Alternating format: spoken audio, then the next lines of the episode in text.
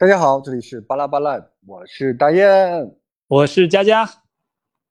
上一周啊，李佳琦可真的是捅了大娄子，在直播界直播一哥，在自己的直播间竟然公然放话，啊，与最近国家政策相互对峙啊。我个人觉得他这个至少态度是非常不正确的啊。嗯，呃，很明显看出来，在直播间就是李佳琦在说花西子眉笔这件事儿的时候，有网友说七十九块钱是不是有一点贵了？哎，李佳琦瞬间就情绪上头了，然后对着网友开始怒怼，说：“哎呀，国产品牌很难的，怎哪里贵了？七十九一直都是这个这个价位，呃，那个找一找自己的原因好不好？”对，关键踩雷区就是这句话，找一找自己的原因，为什么自己这么多年工资没有涨？对，有没有认真工作？哎呀，好刺耳啊！我自己说出来就觉得刺耳，嗯。为什么说跟国家政策又相对峙呢？就是想要说，最近其实各个地方，因为这个都已经上新闻了，我们是可以说的，对不对？嗯。那很多的这个这个这个这个这个这个效益啊，各个方面确实不是特别好。呃，对。与疫情啊，与这种这种我们这个被这种西方敌对势力所 所针对啊，都都是有关系的啊，就会导致我们的这个待遇可能会会多多少少有一点波动。那你在讲这些事情的时候，自己是这个利益既得者，那你自己偷着乐就行了啊，我们不说也就 OK 了。那你现在同样的价格，可能你看房价都降了，对不对？以前七百万你能买多少？你现在七百万能买多少了？是不是？你买的房子平数更多了，我是不是可以说你的钱在在在在在在在升值？是不是？嗯，还有就是，其实本身整个国际大环境来讲，经济的形势。并不是我们个人通过这种普通的劳动者啊，通过个人的行为能够决定的。我相信我们每一位劳动者都在兢兢业业的，都在自己的岗位上付出着劳动，呃，在付出着汗水，并不是说你现在成跳跃成另外一个呃更高的就是阶层之后，你就可以有这样来审视别人的资格，其实是很不礼貌的。就说句通俗的话吧，就是。吃完饭就骂娘，吃完饭就砸锅，哎，是，而且现在，呃，直播我们其实也大家也都知道，这种直播界它确实是就是来的资本来的太快了哦，嗯，他们也也能感受到这种这种来的太快，正因为来的太快啊，所以央视央妈也点评了嘛，对吧？不要飘，是不是？要要切实际啊，所以。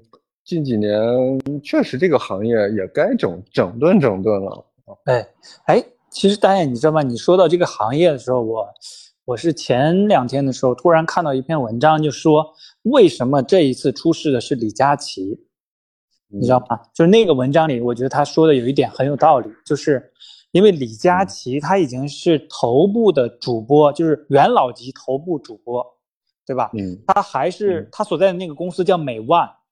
那个美万公司里面主打的一个呃招牌就是李佳琦，这么多年来也一直在主打李佳琦。但是李佳琦已经不是一个柜员了，他也不是一个普通的主播了，他已经对站在这个头部主播的榜上，呃，已经很久了，可以说是已经到了很高的一个 level。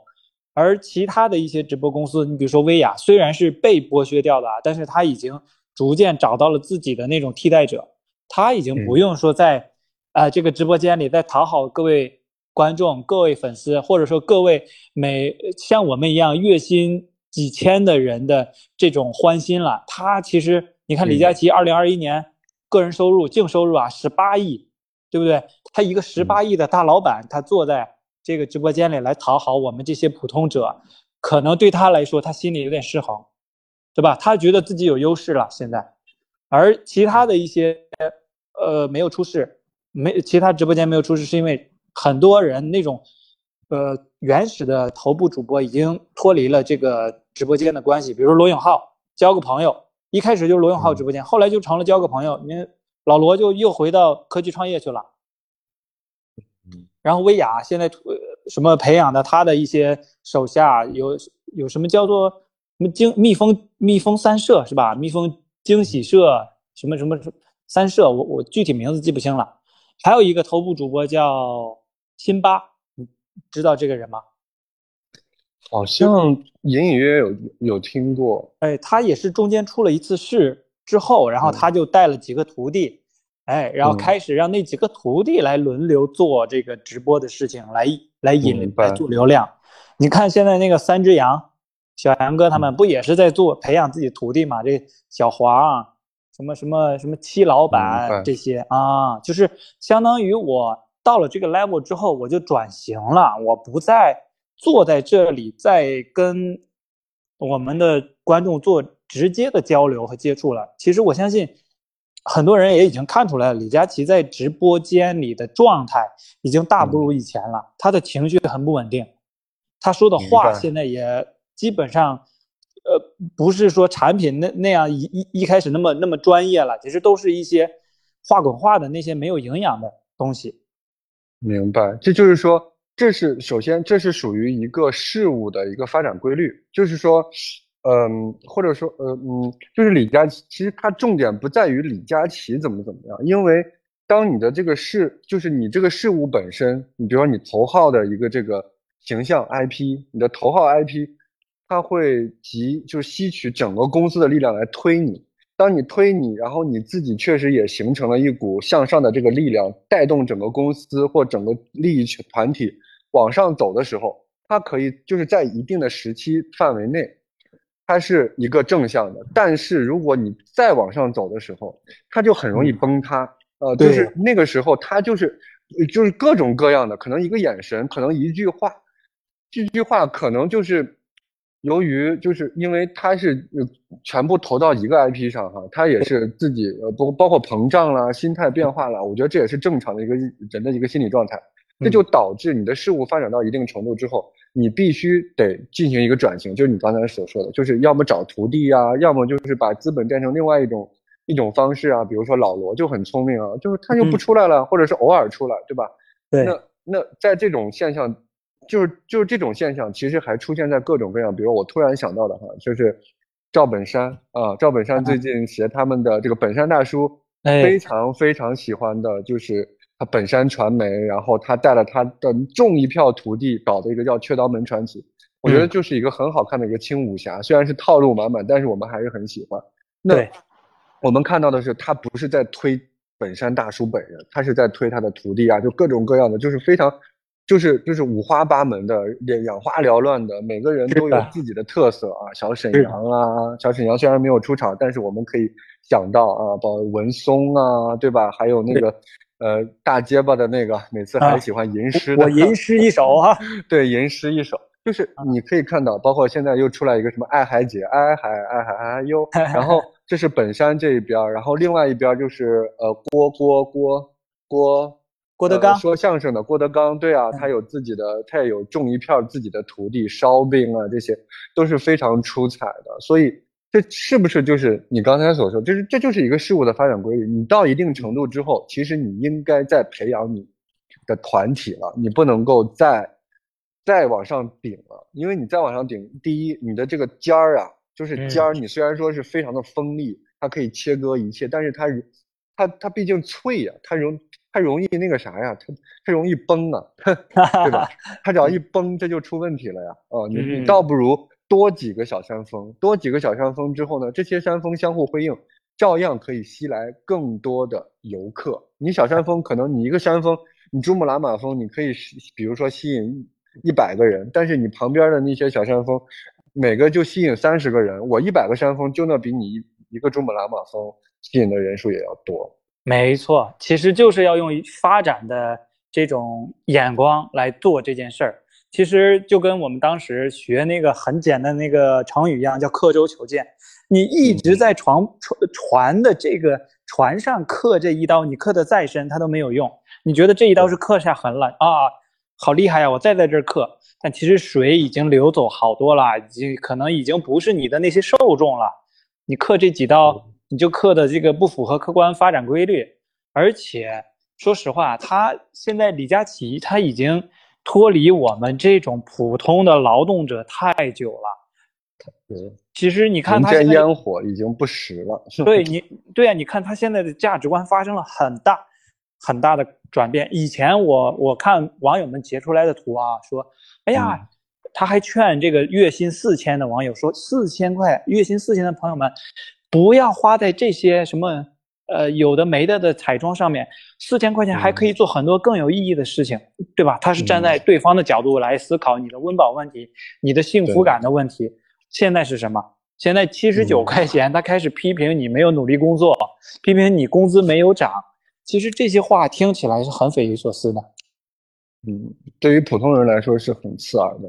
最近的这个情况啊，再加上他，就还是那句，他自己需他他自己的心态会变化。哦，这种变化呢，就是因为啊，整个公司大 IP 它就是往前走，它就是因为那个尖儿。它这个尖儿，任何的风吹都会影响到它，而且它看到的可能已经不是我们看到的了。嗯，人间的这个事情它已经不知道是是一个什么样的状态了。嗯，而且你看，之前不是有一个上海的医生嘛，胸外科的医生来出来来说这件事儿，说，呃，我觉得其实那个医生出来说的时候，就就带出来另外一个问题，就是我们人的。工作以及你的价值的问题，就那个医生他说，我一个月我可能做了有八十台手术，门诊见了有将近四百个病人，但是我收入可能是有四万块钱左右。我四万块钱呢，但是因为我们医院有那个 DRG，就是医保 DRG，它是有一个定额的标准啊，他给这个病人看完之后超了这个定额将近一万四千块钱，所以这一万四千块钱要从他的工资里扣。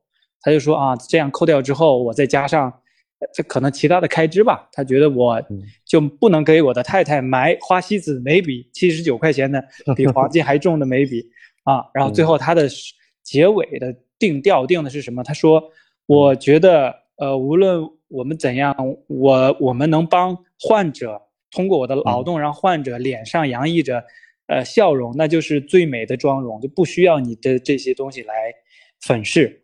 呃，其实我觉得他说的这个问题就体现了很普遍的一个价值的问题。我们这些劳动者们，我们付出多少，然后应该得到多少，是拿什么来衡量的，对不对？其实有些时候可能我们薪资水平没有到达心里的预期，但是有有一些其他的价值感的体现，我们一就是我们坚守这份工工作的一个原因。所以说他。觉得你的工资没有涨，然后你有没有认真工作？这两个其实是不能画等号的。对对，这个是不能画等号的。而且我们现在所有人，就是包括刚才你刚才所讲的那个医生，就是他找到了自己的存在的意义跟价值，工作的意义跟价值。那我觉得就是很多人可能也没有清楚自己想要什么样的价值，或者说是李佳琦他所看到的价值就是。用金钱来衡量，你能不能买得起这个价值币，或者是这七十九对于你来说，到底是不是一个呃低的一个价格？他觉得这就是用钱来衡量，那我们可能就买得起或买不起，在他眼里就是买能买或不能买，那他的价值观就是这样的。但是他已经这种价值观已经不符合我们现在国家所推倡的，或者是我们现在整个整个目前大状态下要谈的这种。这种这种这种生存状态，我们为什么要拿钱来衡量每个人的价值呢？对，是的，而且每个人的工作可能并不能百分之百的由工资来体现。其实就拿我们自己的工作来说吧，也是一样的。我们虽然不是临床的医学专业，但是我们作为公共卫生的医学专业，尤其是我们现在是在急性传染病防控的这块领域里，可以说是从新冠爆发之后一直直到现在。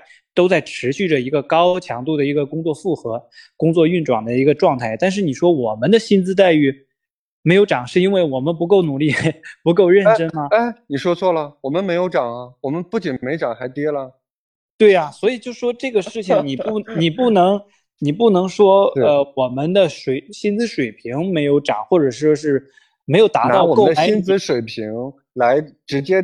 判定我们的这个人生的意义、工作的意义跟价值，对，或或者来否定我们的努力，这种努力，嗯，这这种是非常不可取的，而且我们也不推崇，就是你在任何一个社会都不推崇这种价值观，嗯，没错，没错，急于求成、特别功利的价值观，就会导致你的不管是你你你，对于每个人其实是很痛苦的，嗯啊，就是你今天比如说我赚了十块，那我明天我就会想赚十一块，我会更开心。否则的话，我今天你看我没有进步，那你就像一直在卷自己卷自己，那什么时候是一个头呢？那你的你要的人生的幸福的意义跟价值在哪里？我们一直在讲，就是自己内心的一个平和跟安稳。那这种很容易就是有那种嗯有那种出格的事情，或者是把自己给逼逼逼疯的那种状态，我觉得没必要，就是真的没必要，因为有很多人他已经找到了自己的就是那种平衡点。你说赚多少钱是多呢？对呀、不对？对呀、嗯是这样的。所以，呃，所以就是还是要衡量，就是就是在这个社会当中，然后扮演一定的这个角色。那在家庭里面扮演一什么角色，在父母面前扮演什么角色，只要达到这种心态的平衡，这才是，嗯，这才是就是你这这个人生会满足跟幸福的一个点。我觉得这也是我们。呃，巴拉巴每次在聊的时候，我们一直在探索的事情，跟我们之前也聊过，就是科技科学并没有告诉我们人生的幸福终点在哪里，快乐终点在哪里。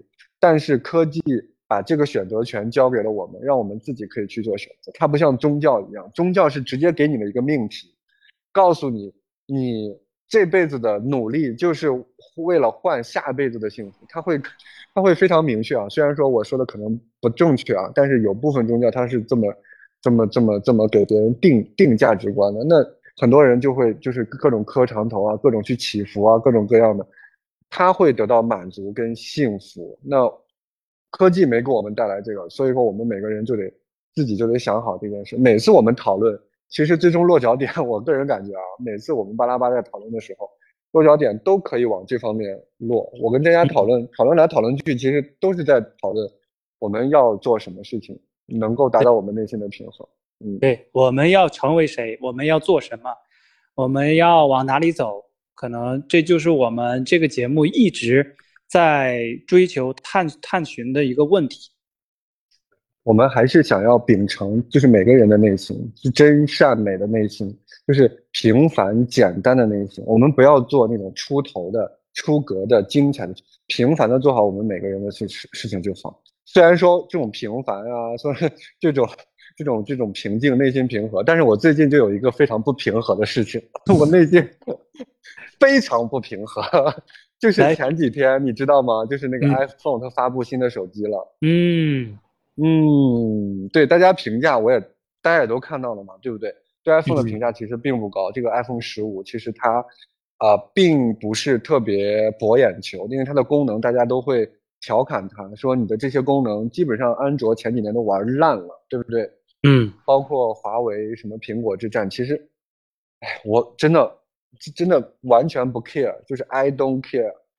但是呢，在这种情况下，我内心会想，哎，我就我也愿意换，但是我换我不是因为发热，就是我对 iPhone 执着，我我我我我我我对电子产品执着，所以我就想简简单单的换一个，对吧？也很嗯简单。那我那我因为我这个还有这个什么换新计划什么的，我手机我给退掉，它也能给我折扣好多钱。我这样子这样子就是折算一下，其实我每个月只需要两百块钱，我就可以拿到一个最新的一个 iPhone Pro Max，我觉得还是非常，就是对我来说没有任何压力。那所以我就决定换啊，就是简单的嘛，对吧？这是我的初衷啊，就是嗯简单的换个手机。我不是说为了发烧怎么怎么样，但是我既然买了他的最最好的手机，对不对？也是挺贵的，其实原价。嗯，但是我那天晚上它发售的时候，八点起来发售，哇塞，大家不都是不不 care 这个手机吗？都快被被骂死了。而且我看新浪微博都已经把这个热热搜给取消掉了，不让大家来说这个 iPhone。但是那天晚上你知道吗？啊就是服务器直接爆炸，你就根本就抢不到。我哦，花了一个小时之后还进不去，就是官网是吧？进不去。官网、手机、天猫店进不去。哇，这么火爆。非常火爆，嗯，都进不去。到最后我过了一个半小时的时候，二十分钟，一个二十分钟，一个小时之后的二十分钟、三十分钟我才进去，然后订购了一台。那个时候的发货时间，已经是一个月之后才发货了。我记得我是我 我之前买的时候，基本上就是就是十三十五号，就是就是十五号定，九月十五号定，九月二十二号、二十三号基本上就可以去，比如说。呃，那个、那个、那个、那个、那个苹果的万象城啊，对吧？就可以去那个深圳的这些苹果店，就你你就你就可以线下去拿了呀。嗯。但是这个一个月之后才会发货。我的天！我真的我很不爽，我就是我们这个心态就是想简简单单买个手机，完之后你还给我整这出。哎 哎，这里我就有疑问了，他他会不会是一种营销的行为呢？对。嗯，这个我不懂哎，这个我不懂，就是。你你的意义又又何在呢？你让大家就是因为这个手机好或不好，总有人拿第一批，对不对？对，总有人那些大 V 来拿第一批。如果说你是饥饿营销，如果我没有拿到这个货，我可以随时取消订单。它可以，即便我拿到货了，二两个星两个星期之内，我也可以，就是就是取消订单，无责取消。也就是说，你让我早拿到货。我可以早累积这两个星期啊，但如果你让我晚拿到货，那第一批拿到货的那些人该测评测评，然后我我一看不好了，我是不是就可以退货了？我觉得没有意义跟价值啊，它的目的应该是让我尽快拿到货，而不是让我拖延拿到货，嗯，是吧？我觉得没有意义啊。嗯，另外一个我好像那天呃听到一个新闻，但我现在记得不太准确了，可能说的不太对啊，就是我好像听到说苹果的产能现在是全球布局是有问题，然后。呃，我们中国这边供应的好像是不是印度产的？印度，对我们这边供应的是印度产的，因为我们这边劳动力好像是物价上涨还是怎么鬼的？以前深圳，因为国内好像有三个地方可以产，一个是成都，一个是郑州，一个是深圳。深圳产的供北美，什么郑州产的供我们，反正反正就是有这种说法嘛，对吧？你可以看自己序列号开头怎么怎么样。但是我个人完就是完全不 care 这些了，就是说，它就是一个手机，而且我就是信任苹果的这个生态，我用的也非常爽。嗯，我不 care 你是哪儿产的，跟我没有任何关系。就是我就是想用它，我就想我我我作为一个使用者，你不要跟我谈什么爱国情怀，就是对我来说，我。只要用这个手机，我为这个国家交税，那我为什么不能用呢？难道我用这个就爱国？我我我不用这个就不爱国吗？哎，你你说的这个，就我这里一定要大大的点赞我们任正非老爷子。我看到一个他的采访，呃，我不知道你们有没有看到啊？就说，呃，在采访就说他他自己就说了，他说我的家人现在就还在用苹果的手机，苹果的产品。他说我我当时送我家人出国的时候，他们也给我送了这个什么苹果的笔记本这些啊，我也给他们送了苹果的产品，因为他出去以后学习会更方便。他就人家就任正非老爷子就承认了，他说苹果的生态确实比我们华为现在要做得好，但人家也没有说苹果怎么样。他说一个好的产品，它是一个人的行为，而不是你民粹主义来做政治呃。什么立场区分的一个手段？他说，如果我们仅把一个产品的买卖来当做一种政治行为的话，那会诞生很可怕的民粹主义。是的，所以说，我现在我也就是我们包括最近的一些华为啊手机，就是一直在打那嘴炮嘛，在网上。我个人感觉就没有必要，就是没有必要，是的，没有必要。我们现在就是你喜欢用哪个，你觉得好用，OK，你就买它，你就为它买单，为它交税。啊，你用着开心，我就我也我们也开心啊，对啊，你开心，我们为啥不开心？嗯，是不是？嗯，哦，哎，我们我我们还是回到吐槽苹果上。嗯嗯，对我在吐槽苹果，就是说这次它的升级确实不是那么的 OK，但我还是愿意为它买单的原因呢有两点。嗯，第一点就是嗯。它的那个三纳米的 CPU 确实是全球的最最牛的一个技术啊，嗯，包括它的摄像，因为它的这个 CPU 加上它的摄像系摄像系统，嗯，是我个人也觉，我个人也觉得是比较认可的啊，这是这个是这个是嗯，就是目前来说，呃，其他手机产品给就是给不到我的一种感觉，包括它的这个一百二十。动态的，就是 dynamic 什么什么 promotion 的那个、那个、那个、那个呃那个屏幕的给我的这种观感啊，咱们现在也都感受到了，确实是好用。然后它的色彩显示也是比较准的，啊，就是这个再加上它的生态很完善，这个这个是我买单的一个理由之一。嗯，第二个理由我觉得是呃，我就是想用，我本来是那个 Pro 嘛，Pro 小尺寸的，为啥要这次想要用到 Pro Max？不是因为尺寸问题，就是我我喜欢小尺寸，但是我为什么能忍受大尺寸而买 Max 呢？就是因为它的这个十五 Pro Max，它有那个呃，就是拍立体拍立体照片的那个功能。立体照片就是三 D 的那种吗？对，它有拍三 D 照片的功能。你还记不记得之前他发过 Apple 呃呃那个 Vision Pro？对，它那个 Vision Pro，它就是能够看立体照片。啊，那你现在这个 Pro Max，它就能拍立体照片。也就是说，你这个立体照片以后是对应，就是你想看，对应用那个系统看。而且当时那个就是它的那个 Pro Vision Vision Pro 的那个技术，嗯，被已经被所有人吹爆了。就是说，看过的人基本上就是说。你看到的就是这个场景，就是那个三 D 的场景，你甚至感觉是可以触手可及的状态，啊，这个是对 Vision Pro 的状态。所以我个人觉得，他用潜望式降头，他用潜望式摄像头的目的不是为了潜望，它是为了为它的下一个代产品铺设布局。嗯，他现在所拍摄的东西，下一个产品会给它呈现完美的呈现出来，这是一个联动。我可能下一个他的那个 provision，我它确实太贵了。我之前大言不惭说要买，现在 摸了摸自己的钱包，觉得还是还是还是嗯囊中羞涩吧啊。还是等等小米把它打下来。对，等我们的直播间把它打下来，等李佳琦把它打下来。但是这不妨碍我先用最先进的东西先记录，就是我先拍拍拍拍拍。我把我现在就是我现在就是此时此刻，我就可以去捕捉那些三 D 的东西了。那我可能没有实力去呈现它，但是呢，到时候再说嘛，对吧？我先给它拍下来。嗯，我是这么想的。所以说，出于这一点，我说这代产品我得买哦，因为它是我得记录它。我可以不看，但是呢，等我想看的时候，哇，哦，原来几年前是这个样子。对，嗯。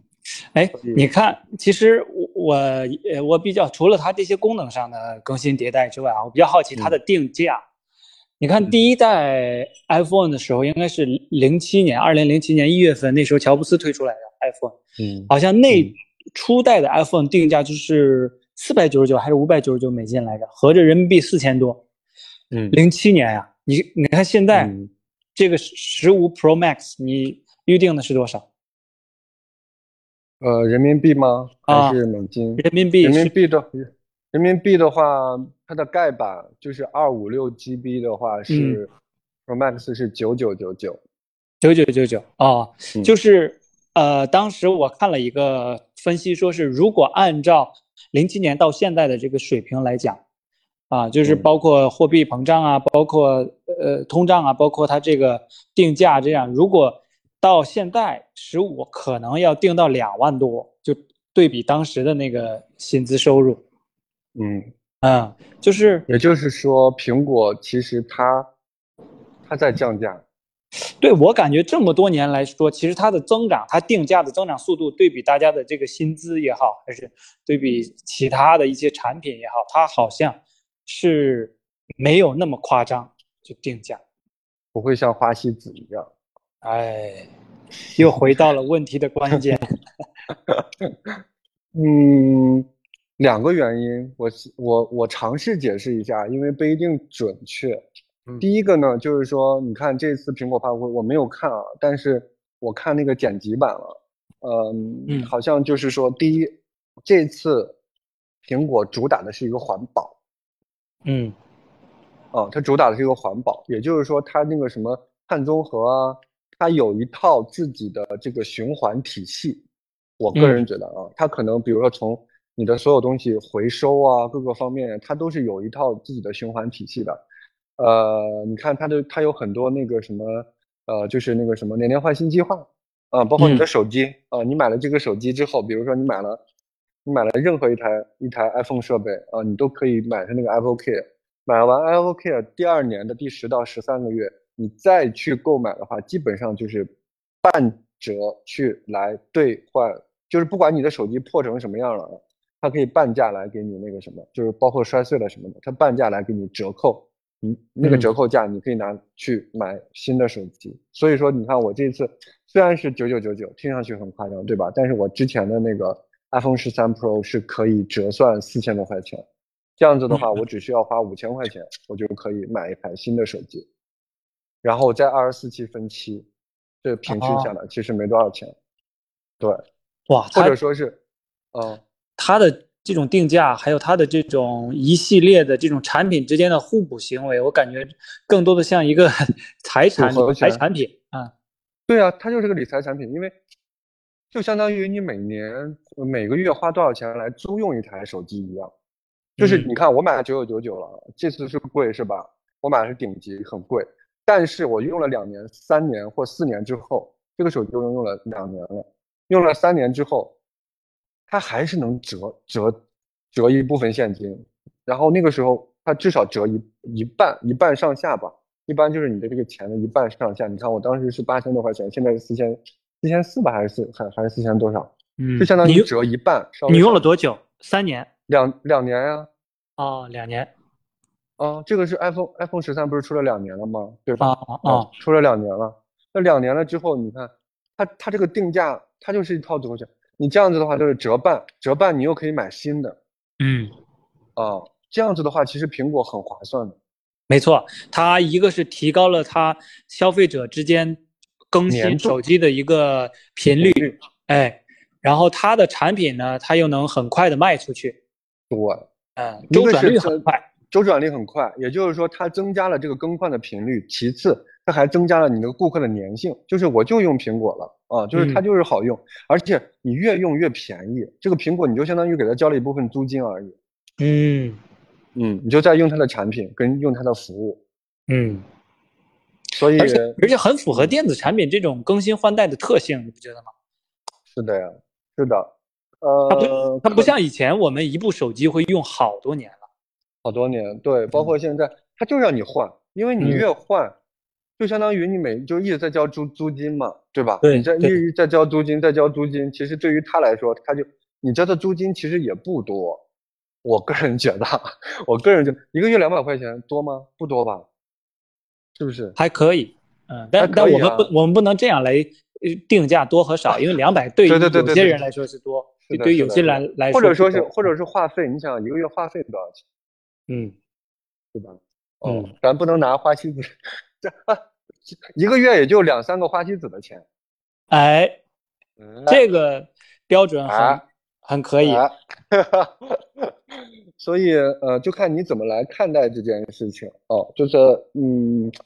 呃，刚才所说呢，它有那个什么碳回收什么鬼的，就是它这一套组合拳嘛，啊，嗯。第二个我想说的就是它的所有零件，其实它的回收率很高。对，你看，你把东西给它之后，它能给你拆解、拆解、拆解、拆解完之后，呃，不管清洗啊，或者说是重新怎么怎么样处理一下，它可能就又哎，就又用到新的产品上了。你的这一个东西，它会给你分解一下，分解上它可以分解到无数个其他的。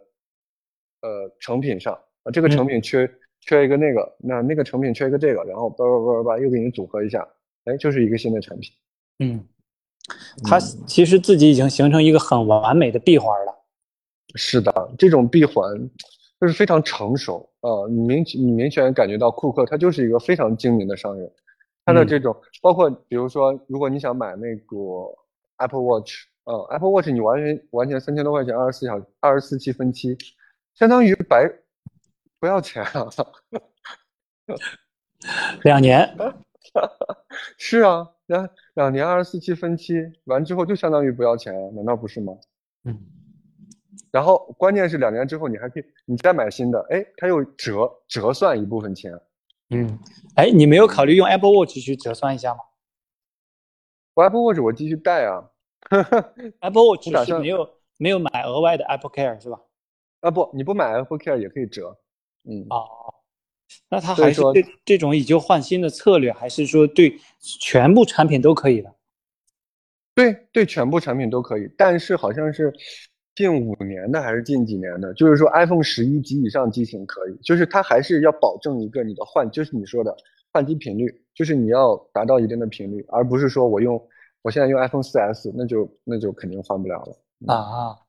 iPhone 4S 它都当做这个博物馆的 老古董来收了，对。嗯，对，有可能 iPhone 4S 都能买好几台现在的新的手机了，嗯，所以说就是它这个策略就是很好，嗯，它就是。或者说是人家已经想想透了这件事怎么玩，这个游戏怎么玩，它怎么从你口袋里让你心甘情愿的去支付这笔费用啊？包括我为什么愿意买二五六 G 的，因为我我还每个月花了二十一块钱买它的 iCloud，因为我个人觉得我现在已经离不开 iCloud，因为它真的太好用了，就是相当于替代了一部分你的手机内存吧。它对，不仅仅是替代，就比如说我现在拍的手机拍的照片，打开电脑基本上就同步过来了。嗯嗯，这种体验我觉得还是很完美的。哦，嗯，至少比比我们现在听起来啊，至少我们听起来觉得这个产品，如果你深入到苹果这这一套产品里面之后，你可能是有一个不错的一个迭代的一个关系。是的尤其是对于我们个人的使用体验来讲，如果你真的，呃，觉得我这个苹果的产品用的好，好，那他就给你一个继续用下去的理由。嗯，是的，是的，而且他这个确实他做的也很超前啊。就你看，我刚才也分享，我为什么买这个 PM Pro Max，就是因为我现在拍，我以后拍我会拍三，就是比较我个人觉得珍贵的时刻，我就拍立体的，它可能占的内存大，但是我拍。哦，我拍完之后呢，可能在未来的时候，那个、那个、那个，他那个 promotion，或者说是我去呃 Vision Pro，呃，我可以去借别人的嘛，我就看一看嘛，对吧？连 到我的手机上，我就看一下，哦，原来我几年前我拍的是这个样子，我就马上就能给我带入带入进去啊。这个设备我就现在就开始记录，我觉得这是比较重要的。我看不看，我现在再说，就看我的腰包呃钱包。鼓不鼓？但是我先给它记录下来，不妨碍。可以，就相当于把我们现在时光先定格。我若干年，我先买个口袋。对，我先买个口袋，我先给它收藏起来。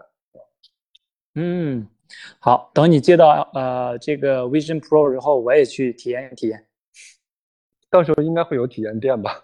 我们这种 穷酸的，我们这种穷酸的工作，就只能花两小花。花十块钱去那种什么呃什么游戏厅啊，什么去玩一下他们的 Vision Pro。对，嗯嗯，好，对，所以我们这期其实就想跟大家分享一下呢，我们对于呃工资啊，对于我们每个人幸福或者是社会责任的一个定义，以及我们分享我们想要买的这些产品，我们的。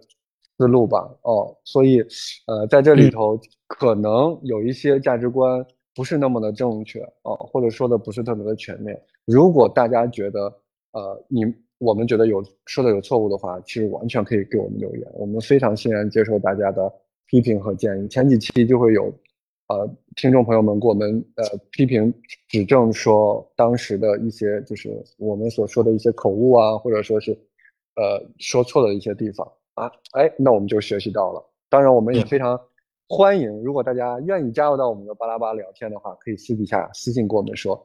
我们下一期可能做客的就是你。哎，没错。而且这一期其实我们主要是想回顾一下近一周的一个呃新闻热点，然后也谈一谈，还是回到我们巴拉巴的主要的价值观上，然后跟大家还是分享一下我们自己的一些想法。然后我们其实。之后还想做一期关于我们老家的和故乡的一个主题的一个节目，看看有没有想加入我们的听众朋友，欢迎跟我们一起扒拉扒。好的，那我们这期节目就到此结束吧，我们下期再见，拜拜，拜拜。